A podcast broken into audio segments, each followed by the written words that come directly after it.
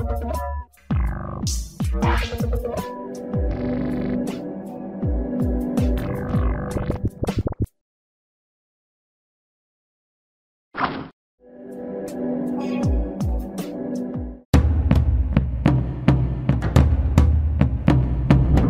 现在收看的是《灿烂时光会客室》，我是节目主持人管中祥。《灿烂时光会客室》是由公司新闻议题中心 PN、公民行动影音记录资料库我们联合直播的网络视讯的节目哦。那我们从上礼拜开始，其实应该讲上上礼拜开始，我们把节目到今年的年底之前，我们会改成两周一次哦。所以也希望我们的这个观众朋友能够持续的收看，我们一样会在。网络会有直播，同时也会在 PN 跟公库的网站，我们会有完整节目的播出哦。那在录我们节目这一集之前呢，其实，在刚好是前几天有呃一件抗议的事件。就是有一群这个关心街友无家者或者无家者本身，他们就到了台北车站去有一个小小的抗议哦。他们觉得说，诶，他们的东西为什么放在台北车站这边？会很多人觉得是一种妨碍市容，那甚至要把这些东西给清走。那可是说实在的哦，我我都觉得台北车站是一个公共空间，那这个公共空间它应该有更多的规划的可能。只是我们看到这个公共空间越来越商业化，就原本。可能都还有一些座椅可以坐的地方，现在座椅没有，但是经过了抗议之后又摆了几张。那其实越来越是一个商业化的空间，那对很多的人，不只是无家者，不只是街友，恐怕对很多的旅客都是一个非常不方便的一种做法哦。所以，我们今天节目当中呢，除了要来简单的来谈这个议题之外，其实也要来跟大家介绍这一本书哦。那这本书是呃由芒草心协会出版的，这个所谓的无家者从未想过我有这么一天。那今天在节目当中，在节目的现场呢，跟大家邀请到的是啊、呃、芒草心协会的秘书长李盈芝来跟我们谈这个话题。盈芝你好，呃主持人好，呃各位观众朋友大家好。盈芝可以先给我们回应一下，就是在前几天发生的这一则新闻嘛，就是有一群街友跟关心街友的朋友到了台北车站来抗议的这件事情。嗯。嗯，其实呃，我们看到这个新闻的时候也是蛮蛮感慨的，也蛮失望，就是因为其实这个议题已经蛮久了，对，就是呃，针对无家的朋友他们在外露宿，然后一些行李或随身物品置放的一些需求，嗯、其实这个一直都存在。嗯、那只是呃，台铁那边好像一直也都呃。采取的是比较不是那么开放的做法，帮他们之前，呃，就是委托停车场的经营管理的公司，就是会会把人，那原本其实都是在东西区停车场露宿的，至少有个遮风避雨。那后来因为可能因为市容或者是因为其他的考量，把他们从地下室全部驱赶出来，那所以其实就会变成说，现在他们是在。呃，台北车站外围就是围了一圈，所以我们当初对于这样的一个做法，也就觉得蛮疑惑，就是说至少以前它至少是有遮风避雨的，然后对于直接的旅客的一个进出，视觉上冲击也没有这么大。可是现在这样子的做法，其实反而让让一些无家者，其实他们在外面夜宿，就让大家暴露在大家的的眼皮底下，对他们的安全也好，或者是呃那个因为行李也没有收纳的地方也好，所以其实我觉得对。呃，对他们来讲也是一件很尴尬的事情。那这个东西其实是早就需要做一个处理。那其实当代漂泊他们也一直有在做这样的倡议，他是我们一个也是在无家者领域的伙伴单位。那他们其实呃，应该是大概半年多前。大概有八八八个月吧，就他们之前台铁就有贴一次这样的公告，就是说要去处理那些行李。那其实当时漂漂泊他们就有了，也是带着无家者去去做了一些倡议，就是说希望是可以延缓这个措施，然后他们可以在跟市政府这边再研拟一个比较好的做法，跟台铁一起有一个好的处理方式。结果好像听到昨天漂泊的声明，就是说经过了一段时间的的运作，他们也有递了一些陈情，然后也有建议了一些做法，可是。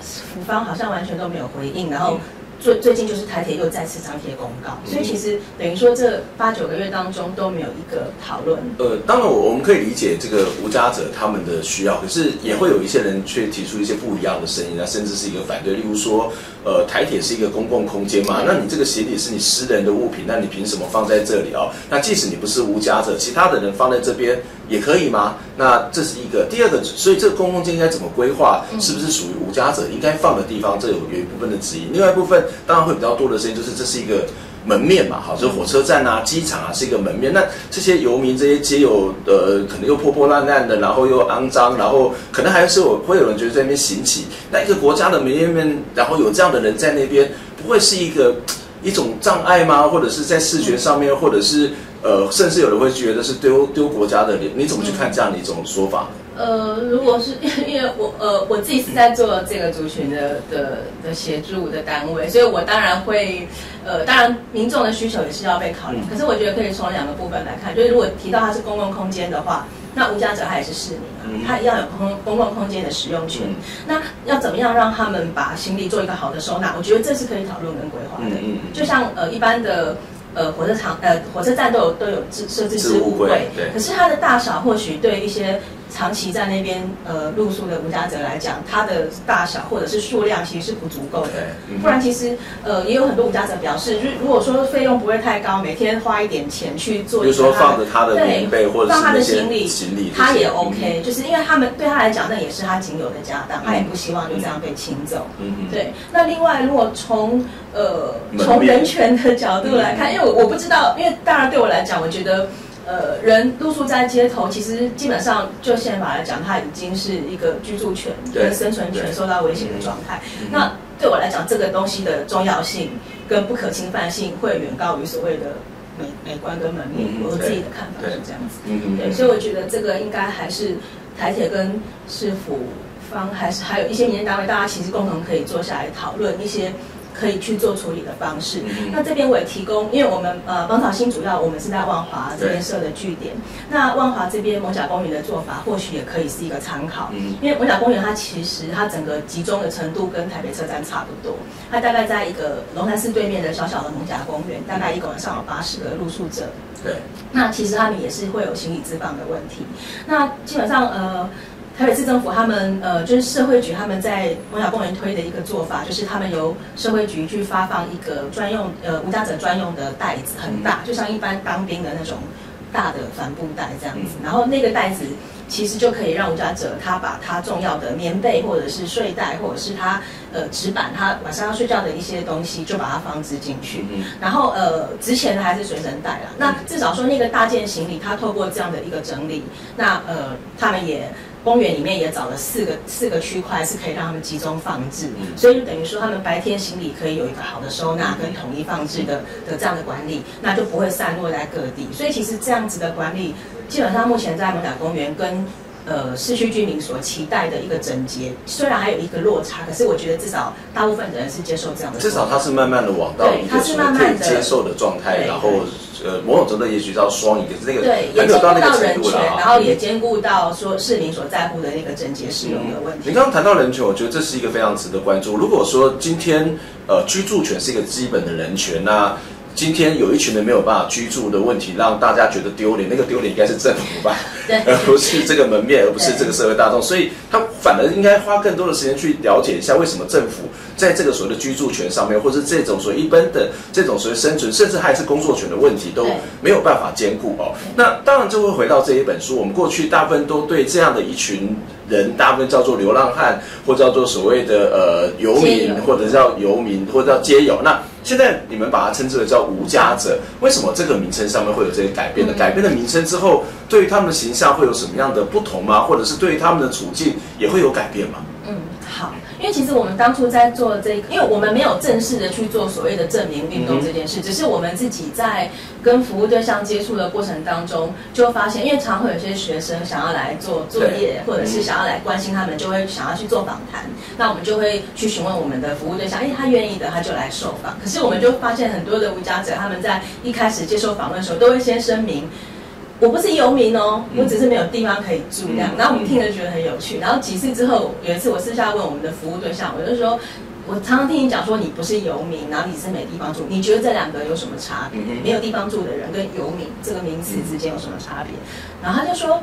想到游民，人家就觉得你是个就烂人啊，就是你就是好吃懒好吃懒做嘛，然后就是不不爱洗澡，很脏啊，然后喝酒。他说，可是这些我都没有啊。对啊，我也不喝酒，然后我我也是都把自己弄得干干净净，然后然后我我也没有做奸犯科，所以我只是没有地方住而已。所以他其实他们有些某一些无家者，他们自己本身对“游民”两个字是有一点点排斥，因为可能这个名词被用了太久，因为甚至它是官方的用的用语嘛。对我们的像那个呃卫福部的一些法规里面，他们出现的。呃，紫色这群人的也是游民。现在的法规也是这样，还是这样，游民还是游民，连街友都不是这样的称呼。街友反而是呃仁安，就是民间他们为了要、哦、呃想要让大家对这群人比较友善，嗯、所以他们就说，哎，他们是街头的朋友，嗯、所以就用街友这样的名词。嗯、可是这不是官方正式的用语，正式用语还是游民两个字。嗯那可是对于这群人本身来讲，他们会觉得这两个字有太多的负面意涵。那、嗯、他其实他们紫色的很多特质，他本身并没有，所以他们其实会有点抗拒。嗯，当然我们不可能因为这个名字改变就会完全改变社会的观感。那至少无家者某种程度上面，它符合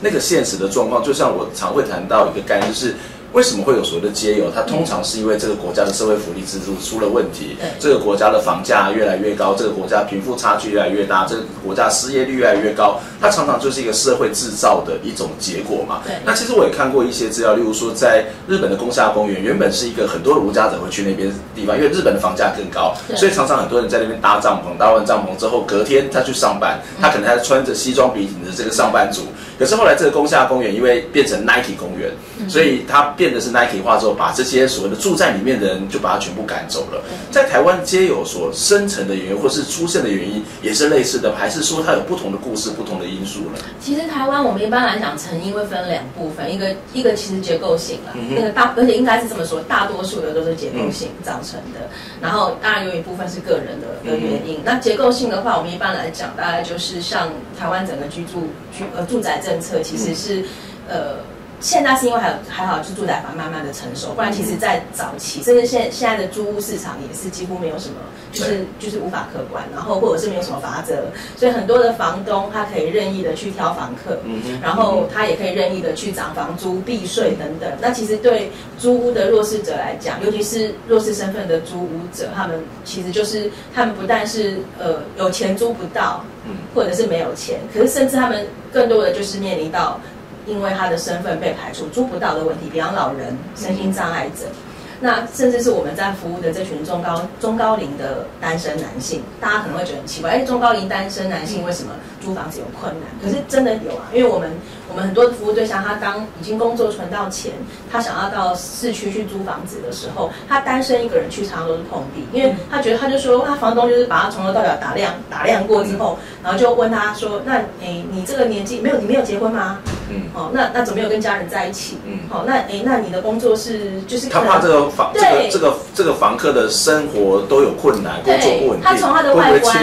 跟他的一个人居住的独居的这个状态去推判他可能家庭有问题，或者是经济有问题，嗯，所以他其实就是会担心到啊，他是不是会欠租，会有欠租的的疑虑，或者是会不会有一些个人不良的习惯，会会欠债或怎么样，他们有就会因为这样的原因，所以他们对于一些。呃，中高龄的单身单身男性租房子，他们其实会大部分是虽虽然房东会这样子思考，我觉得还蛮正常的，因为他毕竟是自己的房子嘛。那但是他也反映出，呃，这样的这种所谓的中高龄的单身者，他在租屋是有很大的困难。对，其实蛮大的困难。嗯、那通常都是像我们会，我们我们工作人员或者是我们的志工、嗯、陪同去租屋的时候，反而成功率会比较高。嗯，对，因为我们就可以扮演一些角色，然后是他的亲戚或者他的朋友。嗯、对，嗯。对，那这样其实会稍微顺利一点。嗯、那可是其实这个住宅的问题，的确就是很很多人他因为住不起或住不到的关系。嗯、那另外还有像失业，这也是结构性因素。嗯、那还有一些是因为呃可能都跟破迁等等，啊、导致没有地方住的。嗯嗯嗯、那个人因素的部分，大家一般。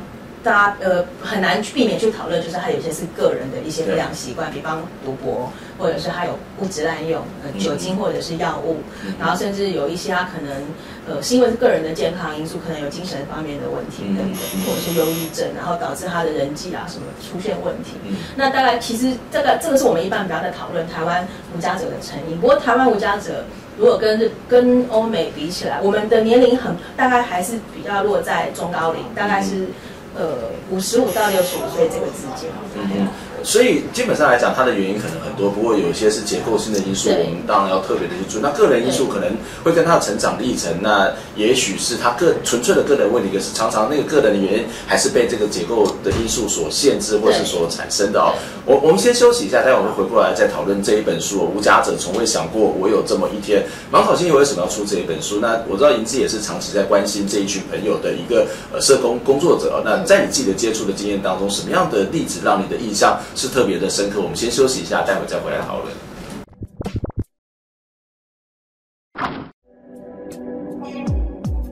欢迎收看本周的大元仔报新闻。二十五年前，台北新店线捷运工程因施工不当，使用压气工法，造成数十名工人陆续罹患潜水夫症，其中有两位来自花莲玉里的植病工人，迄今并未获得任何和解金。十一月八号向台北地院递交诉状，正式对台北市捷运局新雅建设公司提告，要求依法给予罹病工人职灾赔偿。这些工人从民国八十五年左右，在工商协会、工委会的协助下，历经长达三年的集体抗争，第一二批发病工人陆续与承包商和解，拿到七十万、一百万的和解金。但是第三批的许多工人多未能在当时达成和解，回到家乡之后，资讯取得不易，资方和解条件提高，到目前为止仍饱受病痛侵扰，却求偿无门。而工人在社运工作者顾玉玲陪同之下，至劳动部陈情，希望能够建立前捷运潜水夫症工人健康资料库，订定公共工程的劳工安全 SOP，并且让工会介入职业病通报调查和鉴定体系。徐自强在二十多年前涉及掳人撕票案而多次被判死刑，遭到羁押十六年，历经九次更审，去年改判无罪定谳的徐自强决定申请刑事补偿。十一月九日，高等法院以徐自强被羁押五千六百二十四天，每天五千元计算，赔偿徐自强两千八百一十二万元。得知结果的徐自强也深表感叹。自己失去的十六年已无法重来，但会将补偿金当作是司法对他的道歉，因此不再抗告。目前在司改会工作的他，未来将更进一步投身司法改革，希望自己的遭遇能够阻止更多冤狱。行政院会本周通过一例一修草案修法，确立政院版本有限度松绑七修一规定。行政院长赖清德强调，此次修法有四个不变与四个弹性，是回应多数民意，让劳资双方更有弹性拼经济。然而，此一说法却引起劳团不满，痛批赖清德是资方打手。十一月九号上午，行政院外聚集了上千名劳工和各地产业工会，抗议劳基法修二，要求行政院立即撤回修正案。并以行动去讽刺赖清德要解决台湾企业五缺困境，却听不见劳工的心声。长期研究劳动法的相关学者当天也到场支持劳团，认为就算部分企业反映一例一休欠缺弹性，政府也不能将例外当成原则来处理。而行政院通过劳基法修法草案过后，预计在十一月中开始审查，希望十二月将草案送出委员会，最快则可以在明年一月三读通过实行。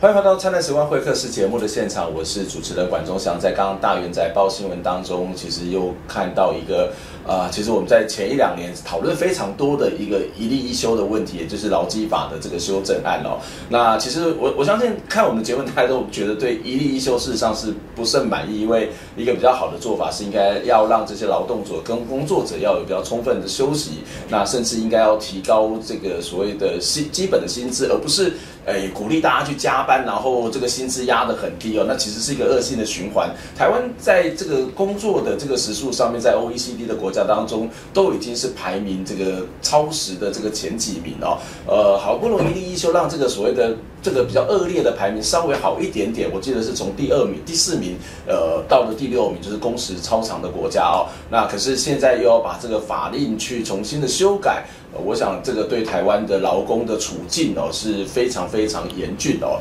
当劳工的处境不好，我我也不觉得我们的这个这个资方这些企业，他的工作他的赚钱就会变得比较多，他反而会陷入到一种恶性的循环哦。那所以我们也会持续的来跟大家一起关注这个劳基法修正案的这个议题哦。回到我们节目现场，今天要跟大家谈的是这一本书哦，《无家者》，我从来。从未想过我有这么一天哦。那这本书是由芒草心协会他们所出版，在我们今天的节目现场要来跟大家邀请到的是芒草心协会的秘书长李英姿来跟大家谈这个问题。英姿你好，嗯、呃，你好。呃，我想要请接下来请教你说，为什么要出这一本书呢？这一本书，呃，其实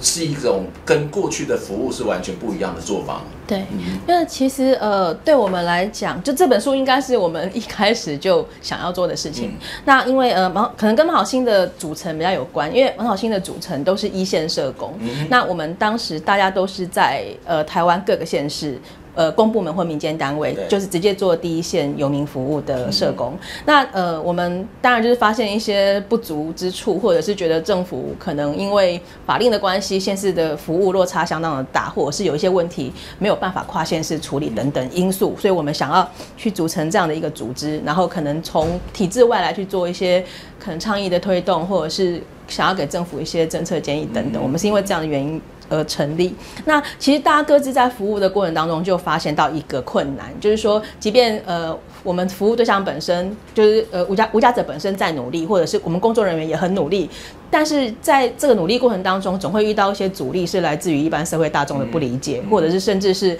公部门的承办人他们在看待这群服务对象的需求的时候，其实也是一个比较。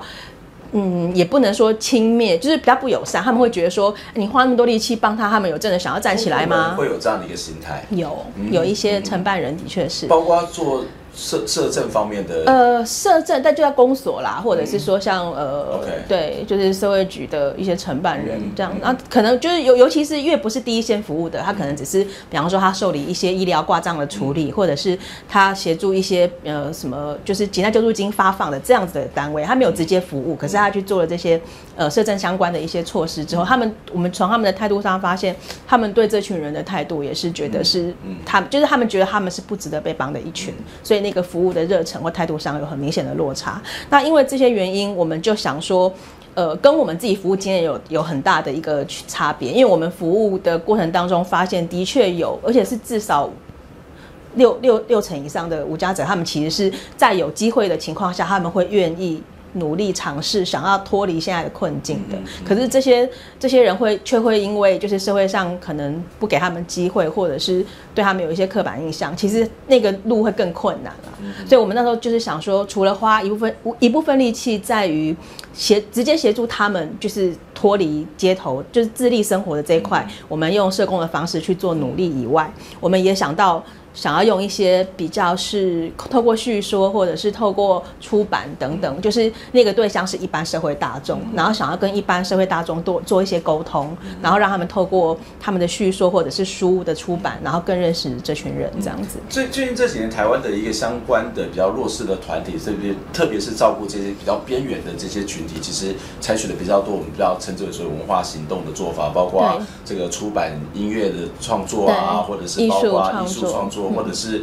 呃做陶杯，或者是办摄影展，或者出摄影集，就是由这些人他们自己来发声，自己来说自己的故事。当然，这本书不是由街友自己写的，而是你们去做一些采访，然后让他们去口述哦。在不管是在这本书里面，或者是你自己的这么长年来的这些所谓的社工的实务的经验，什么样的例子，什么样的人让你觉得特别的印象深刻呢？在这里面的一些故事。嗯，好，那我就举书里面的的主人翁来当例子好了，就是像。我们这本书里面是有十篇无家者的故事，然后后面有呃五篇是资深的社工的故事。嗯、那呃我自己比较印象深刻的故事是有两篇，然后一个是其实这个呃周爷爷他大概也是这本书出版之后啊，就得到社会大众回响最多的一位。大、嗯、呃周爷爷他如果有大家有看书，或者是赶快去买来看。然后书里面有提到周爷爷他其实是等于是大时代背景。背景下的一个悲剧人物啦，就是他大概五岁的时候，他本来是四川人，然后跟家里住一起，然后五岁的时候因为帮妈妈去买酱油，然后在路上就被国民党，就是呃，就是被被被国民党就是拉去当童子兵，然后跟他的跟他的家乡还有家人一别就是数十年，然后。也跟着军队来台湾，然后其实他对于家乡的印象非常的模糊了，可是他对于那个母亲，还有对家乡的那个记忆很深刻，然后一直想要有机会再回去看看。嗯、那这本他的故事呃披露之后，我们接到哇一大至少快十个民众，就是写信到我们粉砖，就说那个看了周爷爷故事很感动，然后我这边愿意赞助他机票钱，让他回大陆去这样子。那我们对这些朋友的以感谢。那第一是因为周爷爷他其实在这本书他的访谈完成没多久，大概不到一年的时间，他后来他在安养中心就过世了。对，所以周爷爷已经不在。那这边也要跟大家说，其实周爷爷他。呃，他回不去四川，从来都不是钱的问题，因为他其实他到现在大概，如果他还在的话，是九十九十四岁。对。那他其实之前大概在他呃将近快七十岁左右，他其实就已经透过社工的协助，有取得低收入户独居老人的身份。嗯。那他就是呃，慢慢的他也很省吃俭用，累积了一些钱。可是事实上他没有办法回去大陆，都是因为。他根本也不知道家里的地址，他离开的时候才五岁嘛。然后他大概对于母亲的坟在哪里，他都不太知道。然后对于他那边，因为那边已经人事全非，然后他的健康因素，大概坐飞机回去也不太可能了。大概可能连航空公司都不会卖机票给他。所以其实，呃，他虽然一直说想回去，可是那个那个应该就是他一直心中的一个期盼跟想望。那。有没有办法付诸行动，从来都不是钱的问题。嗯，对。嗯，从从从这这个例子来看，其实他就是我们传统所认知的老兵嘛，对，对不对？对。那老兵一般会觉得说啊，他可能会有战士寿田证啊，或者是他有一些相关的退、嗯、退抚的这些所谓的呃这些所谓的福利制度啊。对对对。那为什么一个老兵，呃，或者是他可能也还是住在眷村里面？嗯。那为什么这个老兵看起来被听起来像是一个被遗弃的无家者呢？嗯。就到底他他发生了什么事？就从我们的印象里面，老兵虽然他是在社会里面相对比较底层，可是。是该有的似乎应该都有，不是吗？对，他当时，当然他呃从军退休的时候，他也有一个也有也有一笔退休金，嗯，对。然后他他是一次一次性一次退，对，一次一次退，然后全部领走的。嗯、那他其实这中间他也有。呃，有尝有尝试从事小生意，然后有被有被一个朋友就是骗，把他的钱骗，嗯、把他的积蓄骗光了。嗯，对，那其实他有一个这样的经历。那其实他那个积蓄整个被骗走之后，他大概那时候他年纪也还算，就是不会说很老，他也是一直尝试去做打工的工作。他就是有去过几个小工厂，然后也有到后来年纪比较大的时候，他后来一直做举牌嘛，一直举到他申请到低收入户的时候，他还是会去举牌打零工赚一点生活。费，所以其实他一直是这样的一个状态。那你说那个那一笔退休金，基本上，呃，当然对他来讲，他如果当初保有的话，那个会是他后半辈子的一个衣食无虞的保障。但是就是没有了。那当没有的时候，我们的体制也不可能针对他再额外有一些什么样特别处理。那其实他就变成是，呃，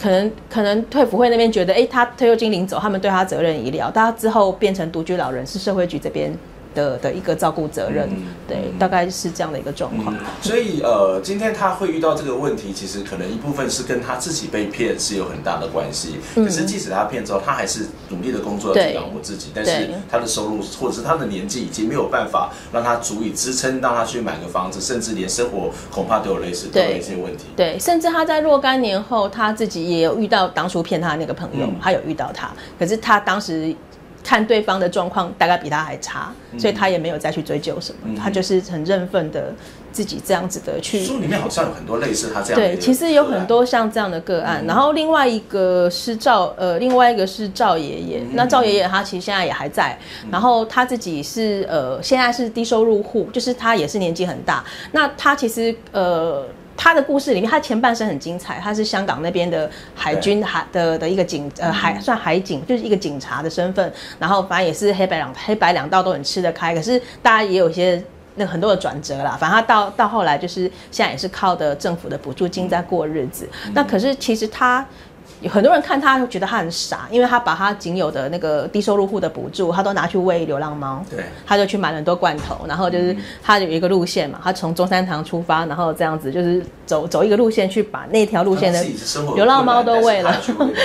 对对，很多人觉得他很傻，可是当时我们在访谈的时候，我在旁边听，然后他就跟我们的作者文轩说说哦，对啊，很多人觉得他很傻，可是他当时就觉得因为。他流浪过，他他饿过肚子，他知道饿的滋味，所以他就觉得，就他也舍不得那流浪猫饿肚子，他就这么做。然后他觉得那些流浪猫对于年老孤苦无依的他来说，也是一个精神的寄托啦。嗯嗯嗯嗯，对。实际上这本书里面还有一个段落在谈社工在接触过程当中，其实我觉得看起来真的是蛮辛苦的哦。那因为整个国家在这个部分的政策是有很大的问题哦。就是我我最后想要请教就是说。我们的政策上到底出了什么问题？为什么让这些街友们、这些无家者过得很辛苦，然后让社工也很辛苦？那社工的制度，我们其实在别的节目也谈过，是非常非常不友善的。好，那我至少我我们至少在所谓的这是另外一个问题，但至少在一个所谓的国家者的政策上面，或街友的政策上面，台湾的政府出了什么问题，或者在这政策上有什么需要改进的地方吗？我觉得大概呃，因为时间很短，我简单讲，我觉得就是两个问题，一个就是。台湾一直以来就是产补式嘛，就是产补式的社会福利制度。那产补式的意思就是说，国家有多少钱做多少事。那这样在这样子资源有限的情况下，然后就会只好去排序，就是去去呃把一些服务对象做排序。所以他们其实就是会去呃有福利身份的一定优先照顾，比方老人福利法、身障全保法，他们照顾的对象一定就是会尽量把资源放上去。但是其他的。其实坦白讲，无家者是一个被忽略的群体，但是我们自己在看这整个社会福利制度的结构问题。贫穷线台湾本来就是画得很严苛的，像呃日本、韩国、香港跟台湾处境差呃文化背景差不多的的呃东亚的国家，他们其实低收入户的比占占人口比大概在百分之十五到百分之十六。台湾多少？台湾一点四六，等于是我们比较富裕嘛。我们很严格，很严格，很严格。台湾经济没有比他们好啊。对对啊，那可是我们的低收入户的人口的的这样子贫穷线画下来，我们不到人家的十分之一的比例，我们。只有一点四六，当然国家要去支持的这个部分的预算，它就自然是啊。所以其实我可能也是预算考量，或者是怎么样，反正就是我们可想而知，他这样子画下去，很多不在贫穷线以下没有被照顾到，可是在边缘的人非常非常的多，所以这些人其实就很辛苦。那包括无家者也是，对，呃，我觉得可能在我们在无家者的政策上面。呃，像如果欧美比较先进的国家，他们已经，他们其实也是透过很多年一直想要解决这个问题。那美国犹他州，他们其实已经有一个呃方法，叫做就是以 housing first 的概念，就是呃居住优先，就是先无无条件的提供住宅，然后慢慢的让他有一个居住稳定是一个开端，然后慢慢的把就业或其他的一些呃物质滥用的一些呃一些治疗把它放进去，然后慢慢的就是让这些人。呃，减少回到街头的几率，然后利运用大量住宅的提供。那其实他们后来发现，就是你呃花提供一个住宅，你其实只是帮他付掉租金，就是就是就是这样而已。但是后续的经费，比方医疗的浪费，或者是之后协助他返家，或者是协助他就业的一些成本，其实是大大降下来的。对，可是台湾目前在无家者的一个处处理上面，都还是停留在。残补有头痛医头，脚痛医脚，嗯、那大概你只能说他呃提供呃吃住有照顾到，医疗有些县市有照顾到，还不是都有啊，是只有少数县市有做到这个，嗯、那其他的就更不用说。嗯、所以我们其实还是处在一个蛮落后的状态呢。当然，这个部分很大一个地方就是在所谓的政府政策，它必须要去进来。那基本的居住的是个人权的保障嘛，工作权是一个保障，所以包括解决失业的问题，包括解决这种所谓的就业的问题，恐怕都是政府要去做的事情。事情或者居住的问题哦，另外一部分当然是整个民众的这些观点观念，一个就是说，假设有个地方要让无家者去居住，我相信旁边的人大概。会有各式各样的这种意见就会出来啊，这个是比较遗憾的部分。对，这是一个至少在观念上面问题，所以也许我们对无家者必须有一些比比较不一样的看法。例如说，呃，在这本书里面其实有很多很多的故事，这个故事其实我们都会发现每个人的原因都是不同，那每个人的原因都未必是一个单纯个人的问题，是整体制度的问题。也也我们很希望我们的观众朋友能够去看这一本书，去了解在这个非常看起来是一个一样群体的背后，每个人的差异性以及这个差异背后的制度的问题。今天非常谢谢银之来跟我们分享这。一本书来，让我们对无家者有比较多的认识跟了解。希望下次我们有更多的时间来请教你相关的议题。我们下礼拜空中再会，拜拜。